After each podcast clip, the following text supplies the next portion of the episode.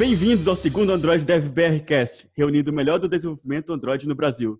Eu sou o Douglas. Eu sou o Valmir. E hoje a gente está com um convidado muito legal, que é o nosso grande Nelson Glauber, que é primeiro GDE da América Latina, autor do livro Mais Famoso de Android em português, hoje comumente é, já comercializado no Brasil, e trabalha na Mocria, uma empresa de Cupertino. E aí, Glauber, tudo bem, cara? Fala um pouco de você aí, fala um pouco, é, se apresenta um pouco para a galera também. Olá, pessoal. É, bem, o pessoal já me apresentou aí, meu nome é Glauber. E eu trabalho com desenvolvimento mobile desde 2006, quando eu comecei a trabalhar no César com Java ME. E em dois, eu estava trabalhando para uma fabricante de, de, aparelhos e em 2009 o pessoal falou, olha, é, a fabricante aí vai lançar aparelhos Android do Google ah, bacana. Então, foi aí que eu comecei a, a estudar Android. E começando estudando desenvolvimento Android e tal, comecei a dar, dar aulas, cursos, uh, palestras sobre Android e venho trabalhando com Android desde então. Então, e atualmente eu estou trabalhando na, na Mocria, que é uma empresa lá de, de Cupertino. Na verdade, é uma empresa indiana, mas a sede é lá em Cupertino, na Califórnia. E estou trabalhando com desenvolvimento Android desde então. Então, bacana, bacana. bacana. É... Hoje a gente vai falar sobre Jetpack, né? É um assunto que é bem legal, é um assunto que eu sei que você já tá mexendo bastante, né, Cláudio? Mas é, todo mundo às vezes quer. É, tem a pergunta que não quer calar, né? É, que é sempre, sempre o burburinho de evento, assim. Como é que faz para virar GDE, cara? Conta um pouco, assim, de como é que foi para você e como é que. Sou mais um de mil perguntas, provavelmente. é. Não, é engraçado. Todo curso, evento, rola essa, essa pergunta de como se tornar um GDE. E, e a resposta que eu sempre dou é que, assim, você já é um GDE. Né? Quando você... Na verdade, esse, esse não é um título para o melhor desenvolvedor Android ou o cara que mais saca de, de Android ou de uma tecnologia Google, né? É, os GDEs são os Google Developer Experts, né? Obviamente, você tem que ter um bom conhecimento da plataforma, mas eu acho que esse trabalho é mais de divulgação é, do, dos produtos do Google e você meio que ser apaixonado por aquele determinado produto do Google e, e divulgar isso de alguma forma, com, com, palestras, com posts em blog, com vídeos, é, com trabalho em comunidade. Então, é, basicamente, se você já faz isso há um bom tempo, é, esse reconhecimento vai vir tanto por um é, GDE ou por um Googler, né? Que é assim que você se torna um GDE é, tendo esse reconhecimento por parte de um, de um, de, um, GDE ou do pessoal do Google, que é, que, que é quem faz a indicação. No meu caso, como eu fui um, um, o primeiro aqui de Android, né, o primeiro, na verdade, do Brasil foi o Zeno, que foi é, GDE de, de Chrome, se eu não me engano. E no meu caso também foi indicação né, do, do pessoal do Google para me tornar GDE. Pois é, então, obrigado pela, tirar a curiosidade de todo mundo. Eu tenho certeza que assim que a gente falou que você foi o primeiro GDE de Android da América Latina, com certeza que o nosso ouvinte já estava curioso, né? Ei, como que vira o GDE? Pelo menos 90% já devia estar curioso sobre isso. É, mas, de volta ao tema, então, o que, que é o, o, Jetpack? Você tem usado o Jetpack aí? Como, como que é? O que, que, que, é isso aí? Quando eu falo, lembro de Jetpack, eu lembro de um joguinho que era o Jetpack Joyride, que era até da mesma produtora do é, Fruit Ninja. Mas agora temos um outro Jetpack no Android. E aí, o que, que é isso? É, na verdade, o, o, Jetpack ele é mais uma estratégia do Google do que um produto em si, né? É, o Google tem uma série de bibliotecas para Android, muitas das quais a gente já vinha utilizando, e só que ela era tudo colocado em repositórios separados, muitas vezes até pacotes diferentes. E o Google resolveu juntar todas as APIs para desenvolvimento Android em um único pacote, que é o pacote Jetpack, que foi anunciado no Google I.O. É, desse ano. Então, é mais uma estratégia de organização de, de, de produto, assim, das bibliotecas do Google do que algo realmente novo. Obviamente, tem algumas bibliotecas novas que fazem parte do Jetpack, uh, mas, assim, é mais uma questão de organização mesmo. É, eu acho que vale mencionar essas bibliotecas novas, porque muitas delas vieram por, por uma grande necessidade, né, de, de desenvolvedores em geral, assim, porque é, algumas das bibliotecas novas que saíram, né? É, eles falaram bastante da Navigation. Vamos falar um pouco sobre daqui a pouco, mas uhum. a Navigation, é, a Paging, uma biblioteca chamada Slices também, que foi algo que o Google anunciou, que é bem relacionado com Assistant. É, o Work Manager também, que é uma coisa que é, facilita um pouco o trabalho assíncrono e, e backporta isso melhor, né? Faz um porte para versões antigas do Android de forma melhor. E o KTX. Mas a gente pode entrar em detalhes agora com com um pouco mais de profundidade. Uhum. É, como é que você está? Como é que está sendo assim para você utilizar essas coisas? O que você está achando dessas, dessas, ferramentas novas? E se puder falar um pouco sobre sobre essas ferramentas novas, assim, seria bacana. É, é na verdade, é, é, essa segmentação que o Google fez, é, ela dividiu em essa, todas essas bibliotecas elas foram organizadas em quatro em quatro grandes grupos assim. Foi a parte de UI, de comportamento, né, behavior, a foundation e a parte de arquitetura né? Foram quatro grandes áreas. E muitas dessas a gente já vem até utilizando, né? Feito você falou, o app Compat, o Multidex, a parte de animação, a Fragments. Fragments fazem, parte do Jetpack, né? Uma coisa que, que é do Android 3, faz parte do Jetpack. Uh, sei lá, a parte de notifica, notificação, tudo. Opa. Vocês estão me ouvindo? Ok. Uh, então, tudo isso já faz parte do, do Jetpack, né? Então, essas bibliotecas novas é, vieram para resolver alguns, alguns nichos de, de problem, problemas específicos que a gente tinha no desenvolvimento Android. Achei é, engraçado você mencionar o Fragment fazendo parte da, do, do Jetpack, uhum. mas é que, na verdade, agora o, o Fragment do sistema tá como deprecated, né? Ou tá é. caminhando. Acho, acho, que no Android P ficou deprecated, alguma coisa assim. Uh, isso. E estão incentivando a usar bastante o fragment da, da Support Library, que agora é Jetpack, até mesmo por causa de diferença de comportamento no fragment do sistema entre diferentes vers versões do Android. Né? E agora, usando o, o fragment da, do, do Jetpack barra Support Library, é, você tem um comportamento consistente entre, entre plataformas, entre versões da plataforma. Verdade. É, falando um pouco de navigation, é, eu fiquei com quando quando anunciaram navigation, né, foi anunciado nesse ano no Google I/O, é, eu fiquei um pouco em dúvida assim, porque é, o Google sempre foi muito de promover essa coisa de fazer activities para cada tela, não sei o que e tudo mais. Só que o Navigation ele promove uma questão que você tem é, single activity múltiplos fragments, né? É, como é que funciona isso na prática, Glauber? Você, você que fez alguns experimentos assim, como é que você avalia isso assim? Tipo, você sabe, acha acha legal? Acha que a gente está meio que indo para aquele esquema de fazer aplicativo view based, né? Uma tela só com vários pedaços dentro? Como é que você acha isso? É, foi uma coisa realmente, como você comentou, meio estranha quando a gente viu a primeira vez.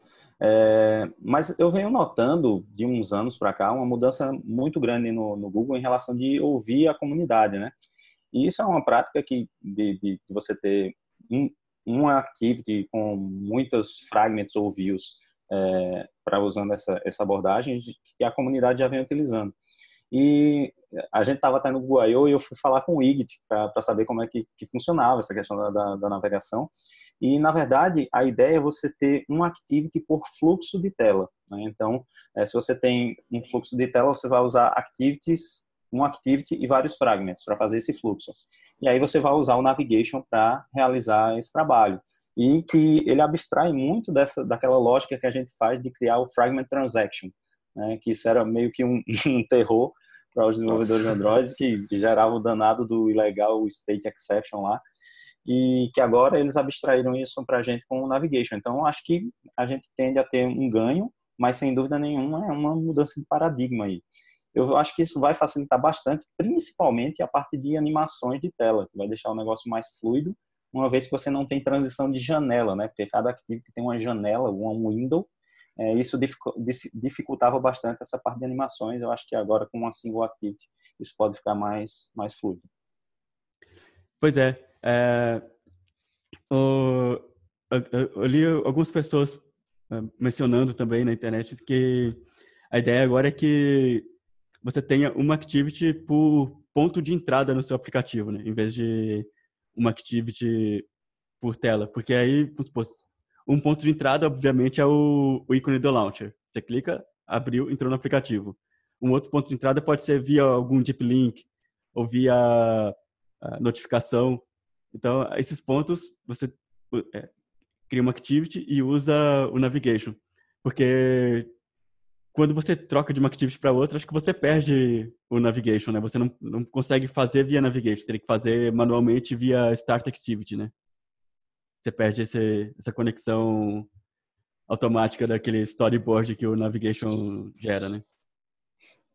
É, eu acho que foi legal essa questão que você falou de ponto de entrada, que você tem um fluxo de navegação é, para cada conjunto de telinhas. Então, assim, fica muito fácil manter isso. Então, se você tem um time, você trabalha sozinho e você quer separar essas coisas, você pode fazer um, sei lá, uma feature que tem esse navigation separado. Ou, por exemplo, se você quer fazer um stand app, alguma coisa do tipo, esse projeto já está isolado, como se fosse um mini app dentro do seu app, né? Isso é bem legal, que deixa muito mais organizado e casa muito com o que o Google tem falado de modularização. E isso tudo tá, tá, tá eu, percebo assim, né? Não sei o que vocês acham, mas eu percebo que tudo casando muito bem, assim, tipo, todas essas ideias que eles estão tendo, assim, estão todas meio que se encaixando e andando pro mesmo caminho, sabe? Isso é bem legal. É, bom, a gente pode falar, é, acho que o Navigation é um negócio que, é, se não me engano, está em alfa, né? Glauber, você, você pode me corrigir? Isso, isso. É, então, está em alfa ainda, mas eu acho que é, o Google gosta muito de, pelo que eu, nesse tempo todo que eu estou em contato com o Google, o Google gosta muito de receber feedback de comunidade, das pessoas. Então, assim, quem tem interesse em somar nesse aspecto, procura os, os advocates, procura os devs no Twitter, vai atrás e sugere coisa, usa mesmo, reporta problema, que eu acho que é a chance, sabe? Eu acho que o Android é construído pela gente e, mais uma vez, acho que faz sentido a gente se envolver mais nisso. É, Beleza, é, foi... Navigation, pode falar. Foi até curioso que é, eu fiz um vídeo lá pro, pro meu canal sobre navigation e eu fiz um exemplo de navegação simples lá com, com a Navigation Library, e uma das perguntas foi, olha, como é que funciona o, a, o View Transitions, né, transições entre views, entre fragments, se já estava uhum. funcionando isso no, no, no Navigation, na, na, API. Aí eu, pô, não sei. Aí eu tuitei para os caras que fizeram a apresentação do, do Navigation lá, e eles me responderam, não, olha, isso aí é uma issue que está aberta para a gente trabalhar nisso, mas ainda não está pronta, então é uma coisa realmente que está bem no comecinho aí. Não, legal, legal. E aquele fluxo, por exemplo, é, o master detail, né? Quando você tem um, num telefone, você tem, por exemplo, uma lista e depois você vai para os detalhes dessa, daquele item. Tipo, tipo e-mail. Você tem a lista de e-mails e você entra no e-mail para ver o conteúdo. E no tablet você já coloca esses dois fragmentos lado a lado já isso tá, tá legal no navigation ou ainda é, é um problema? Porque aí você muda a representação, né? Em vez de fazer a transição de um fragment para outro, tem dois fragmentos na mesma tela.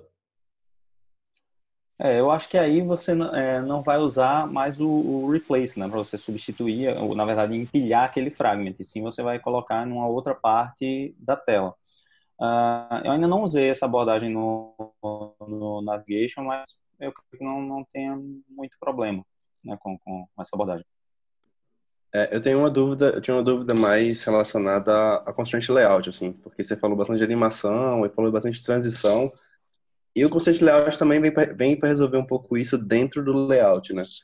É, eu, tô, eu não sei se você já usou alguma coisa parecida também, mas eu acho que seria um bom experimento, talvez, é, ver até quando até qual, qual esfera, né? Cada, cada um desses caras cuida de. Cada um desses layouts cuida, né? Se você. Constante layout cuida de animações para dentro do layout, mais pouco para transição, e os navigation talvez para fora. Assim. Você chegou a brincar com isso, fazer alguma coisa?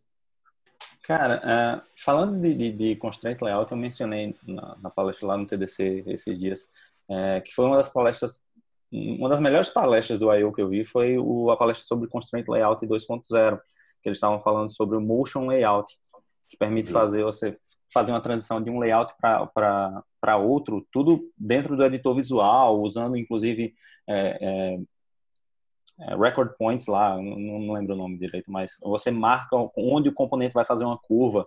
Isso, keyframe. Keyframe, exato. E Legal. foi sensacional isso, gostei bastante. Agora, eu acho que em relação ao, aos fragments e constraint layout, eu acho que aí eu acho que a abordagem é diferente, né? Porque no caso do constraint layout, você está mudando o posicionamento de componentes dentro da própria view, né? No caso uhum. do, do fragment, ele está transicionando, eu acho que seria mais com aquele, com a, o shared views, né? O uhum. shared element transition, na verdade, para fazer essa transição de uma de uma de um fragment para outro. Então, acho que acho que na verdade são APIs diferentes. Eu acho que até internamente pode ser a mesma coisa, mas a API seria seria diferente. Não, bacana. É, assim, por mais a curiosidade mesmo. Ah. É, Constraint Layout já dava para fazer algumas animações é, trabalhando com Constraint Set, né? Mas agora com o Constraint Layout 2.0 melhorou bastante. Até andei fazendo uh, algumas animações lá na 99, uns protótipos que a gente estava testando.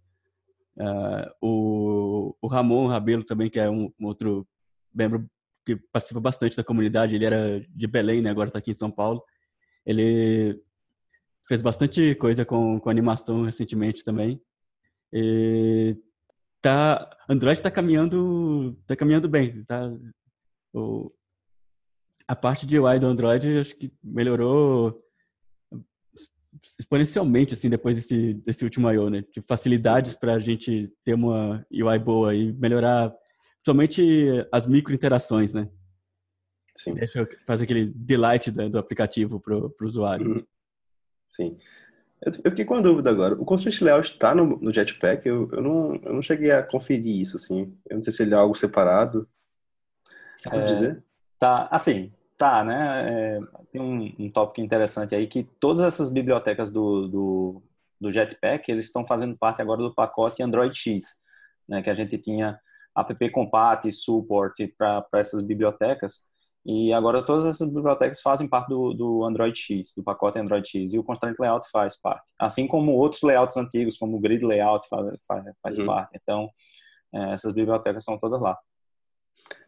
É, me fala um pouco desse Android X, assim, o que, o que, que motivou o Google a fazer isso, sabe? Você pode dizer? Porque eu vi, falando no I.O., a gente teve alguns detalhes, mas, assim, do seu ponto de vista, assim, o que, que você acha que, que motivou o Google a, a jogar tudo, todas essas, essas libras para esse Android X especificamente. É, eu acho que é mais um, é, acho que segue a mesma linha do Jetpack, né? Uma questão de você organização e padronização do, dos pacotes, né? A gente tinha coisas era com o suporte lá lá lá alguma coisa. Agora suporte tá V4, suporte V7, um monte de isso estava muito bagunçado. E agora com isso, inclusive, você consegue até, não sei se está funcionando muito bem, mas o pessoal do Google está colocando até um porting automático no, no Android Studio para você converter das bibliotecas antigas para o pacote Android X. Então, Nossa, colocando esse padrão, acho que isso vai, vai deixar as coisas mais simples. Nossa, é bem bacana mesmo. É. É, uma, uma, outra lib que está entrando também nesse Jetpack é a lib de paging, né? De paginação. Eu confesso que eu não olhei essa parada, não, não, não faço ideia muito do que que é.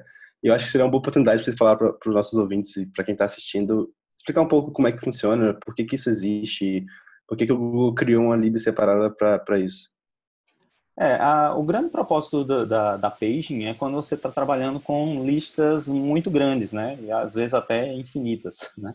Você tem, sei lá, a gente tem no exemplo do Facebook, Twitter, que você vai fazendo scroll lá na sua, na sua timeline e o scroll vai até enquanto tiver dados.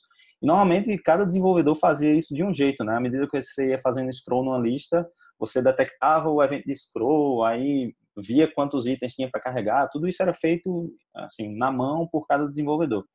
E aí o, Google resolveu padronizar isso com a Paging Library. E particularmente eu achei bem interessante. Quando eu, eu vi a talk do, lá no, no Google I.O., é, eu achei, nossa, isso é muito complicado de fazer. E aí eu fui estudar um pouquinho para fazer. Eu fiz um vídeo, inclusive, lá no, no meu canal sobre a Paging Library. É, e não é simples. Na verdade, ele só tem um cara, um, um data source no meio, que provê esses dados para o seu, seu adapter, para sua recycle view. Então, você coloca um cara entre o seu adapter e o seu repositório para ele paginar essas informações. E o legal é que ele trabalha com vários tipos de paginação. Isso eu achei bem bacana.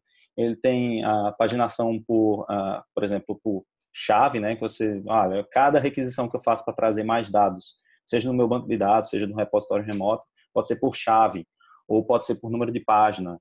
Uh, isso é bem interessante e ele também funciona, tanto como eu falei, com repositórios remotos quanto repositórios locais, inclusive fazendo cache dessas informações. Então, ele é uma biblioteca bem completa, assim.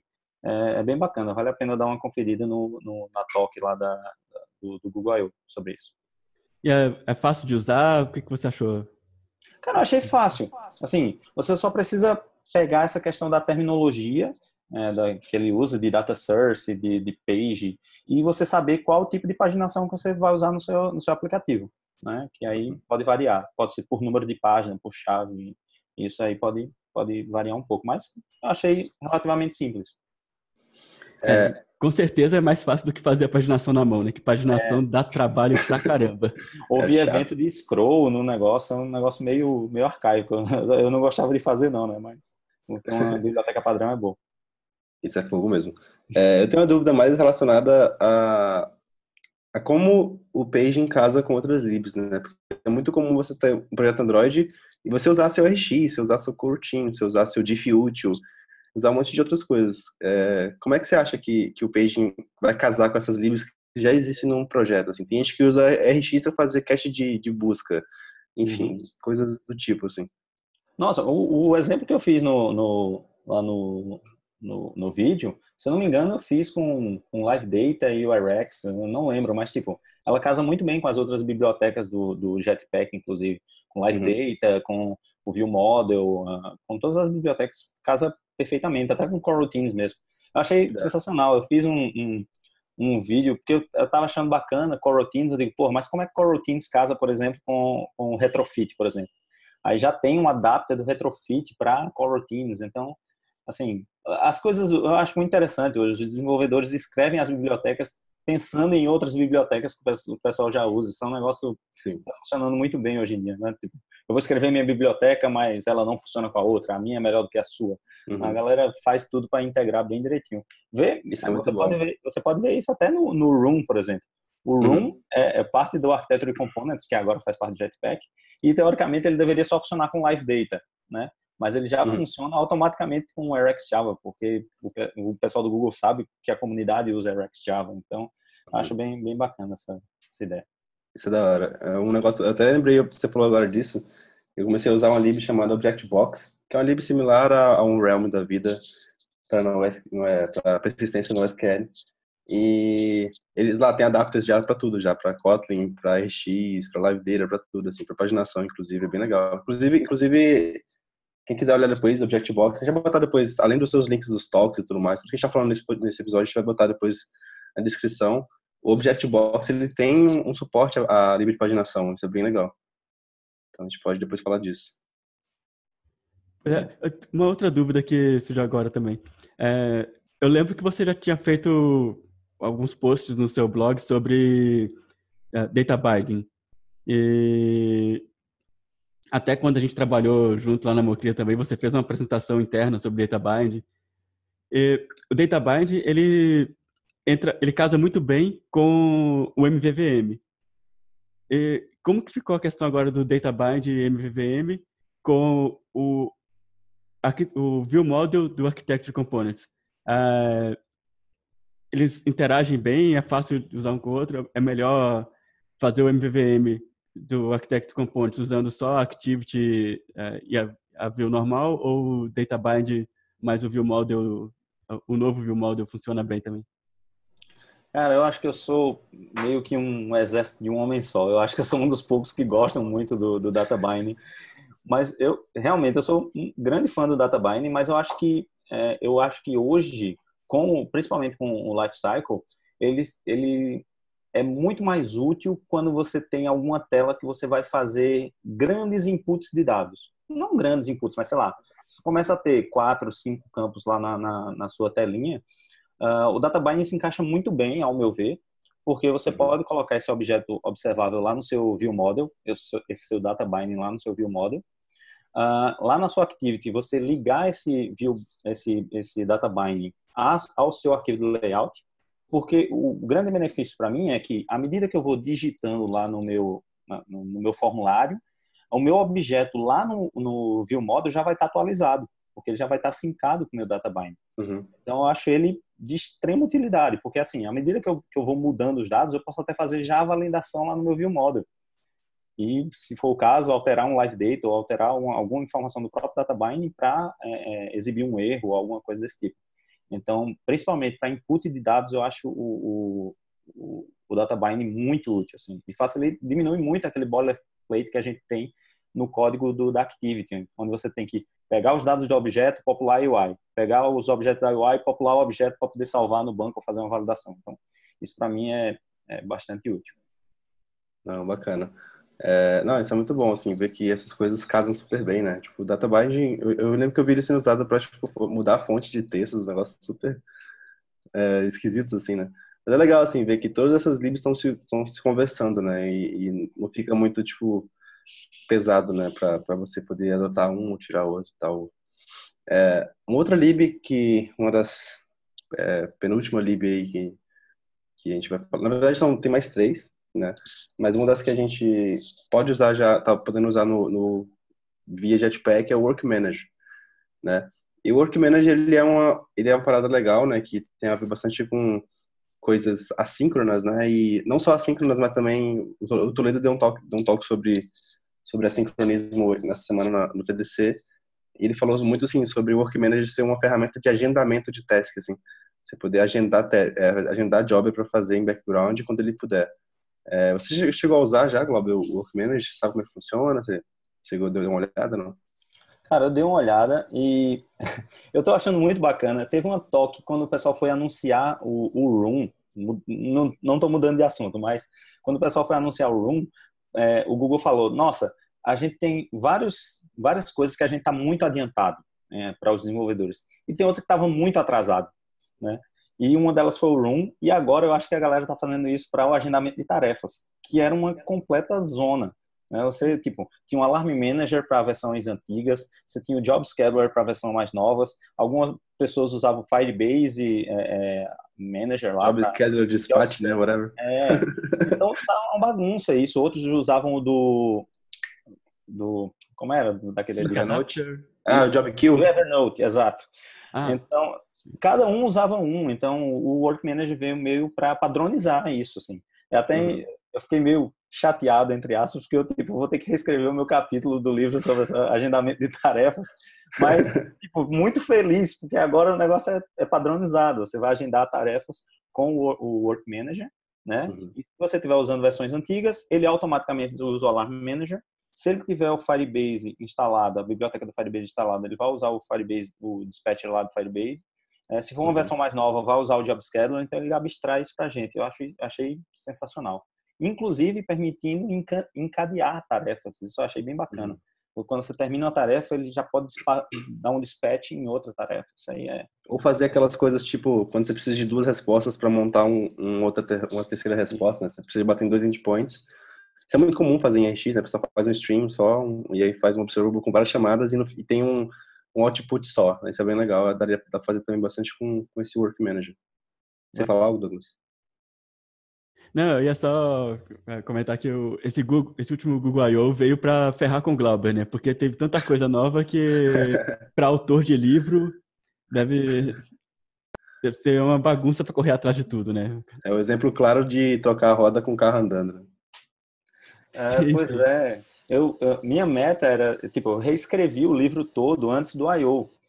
E aí quando saiu o I.O., saiu o Jetpack e mudou os pacotes de todos os exemplos praticamente, porque todos os exemplos meus têm um layout lá. Aí começa com constraint layout, já mudou, já quebrou, né? Tem esse do, do alarme, do, do Work Manager, do Navigation. Então, o pessoal perguntou, ei, Glauber, quando é que vai sair o livro? Eu digo, quando o pessoal parar um pouquinho de mudar as coisas para poder terminar. Isso é legal, é legal, é legal, assim, é, é complicado, mas é bacana ver que, tipo, tem tanta novidade em tão pouco tempo no Android, né, que já passou, tipo, por muito tempo, a gente se escorava muito no Jake Wharton, em, em Action Bar Sherlock, libs assim, e ver que isso tá mais do lado do Google e ver que, tipo, caras como Jake Wharton estão no Google, então, acho que é, é, o que você falou, né, de que o Google tá abraçando a comunidade mais, né, eu acho que o exemplo do Kotlin é, do, é ser oficial, foi um exemplo disso, e agora tudo que está sendo feito suporta RX, suporta já padrões que a, que a comunidade já usa.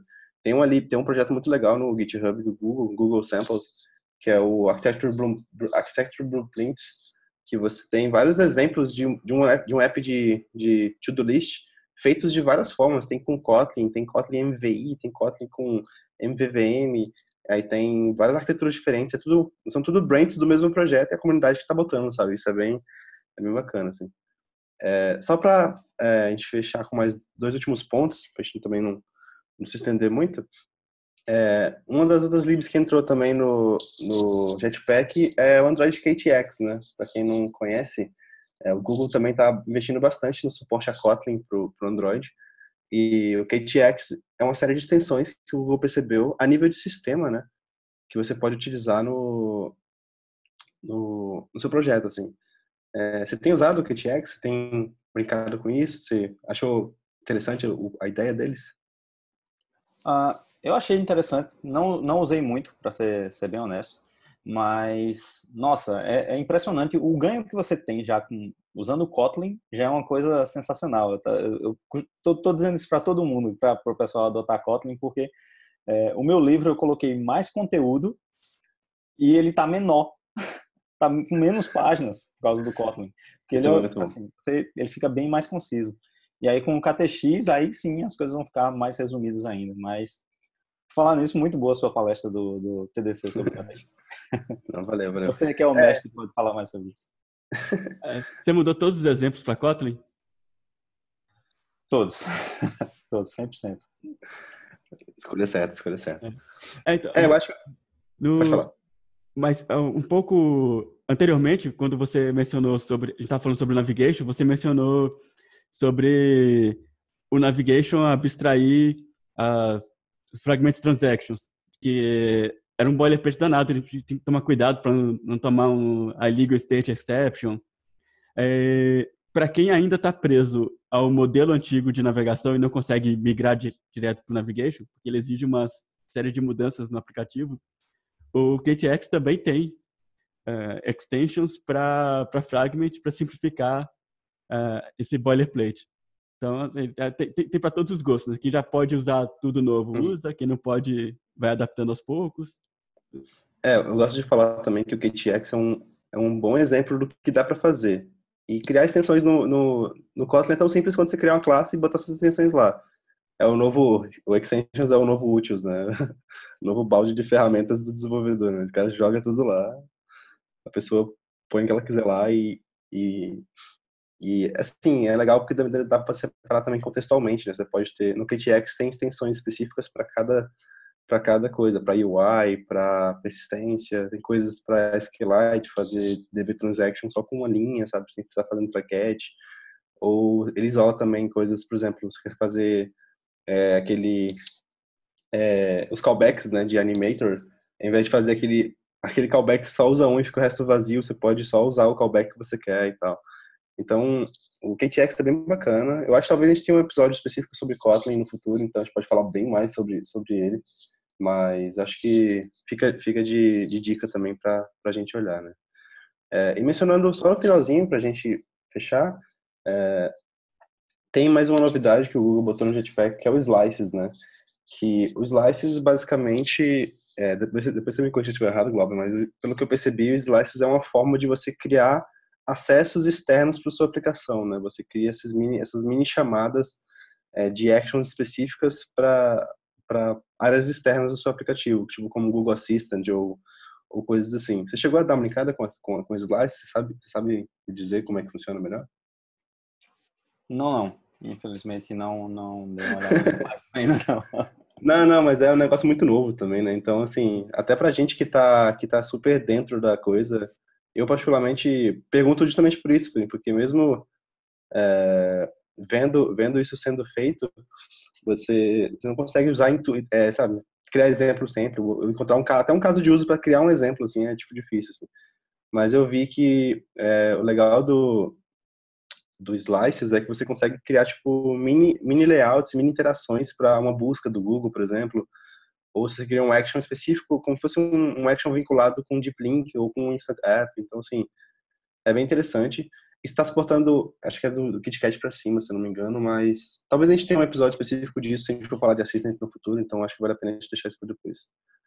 É, se, se, não me engano, também Slice facilita na hora de compartilhar conteúdo, você conseguir é, extrair um pedaço do, do que está sendo exibido e, e para compartilhar com, com outros aplicativos. Mas eu também é, eu também não, não, não, me aprofundei em Slice. Então tem É, eu acho que é um negócio muito, é um negócio muito recente, né? Acho que a gente vai ter mais informação disso lá para frente, eu acho.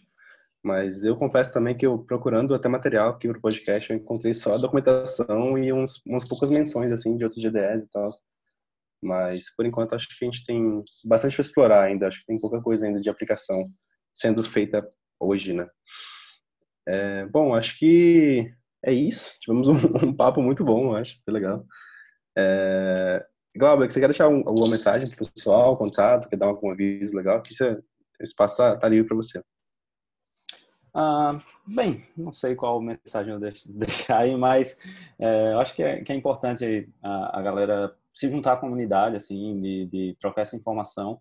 Uh, dá uma olhada nos, nos vídeos lá do, do Google I.O. desse ano, falando sobre, sobre Jetpack. Foram muitos, muitos, muitos vídeos sobre, sobre Jetpack. Então, vale a pena dar uma, dar uma conferida.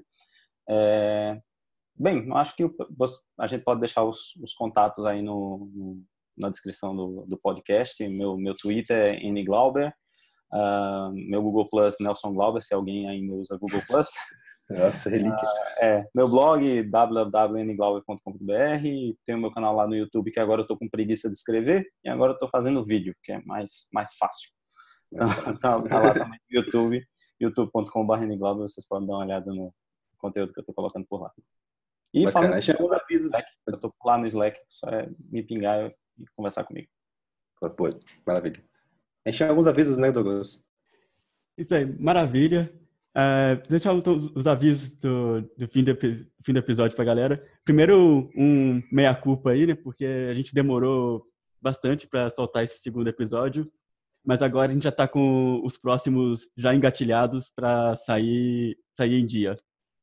Uh, um recado que eu queria dar: o GDG Campinas está promovendo, vai promover o Android Fest e está aberto o Call for Papers. Vai, vou deixar o link na, no, na descrição do, do, pod, do, desse episódio. E a gente também divulgou lá na, na comunidade. É, então fiquem atentos e submetam palestras para o Android Fest do, do GDG Campinas. Por favor, submetam palestras. Por favor, submetam palestras. Vou estressar isso muitas vezes. é, e tá bem legal porque eles vão dividir dessa vez em trilhas para iniciantes e trilha avançada. E a ideia é que a trilha avançada seja realmente avançada. Então vai ter conteúdo para todos os níveis. É, e é legal falar também de trilhas para iniciantes, é que ontem um cara veio falar comigo no, no TDC perguntando assim, se tinha eventos de Android para quem estava começando. Eu fiquei tipo, poxa vida, fico andando no coração, assim. Eu falei, então é legal, sabe? Também ter, se você está começando, se é um dev júnior pleno, tá, quer mostrar, quer falar um pouco sobre o que você está fazendo, cara, vai lá. Fica à vontade. Vai lá, Douglas. É, como é, em todo, todo episódio, no finalzinho do episódio, a gente deixa sugestões da semana. Ah, cada um deixa uma sugestão para que é uma coisa interessante para os ouvintes procurarem e acompanharem. A minha sugestão é no o canal Android Dialogues com Tio Chan e Juan Tredal.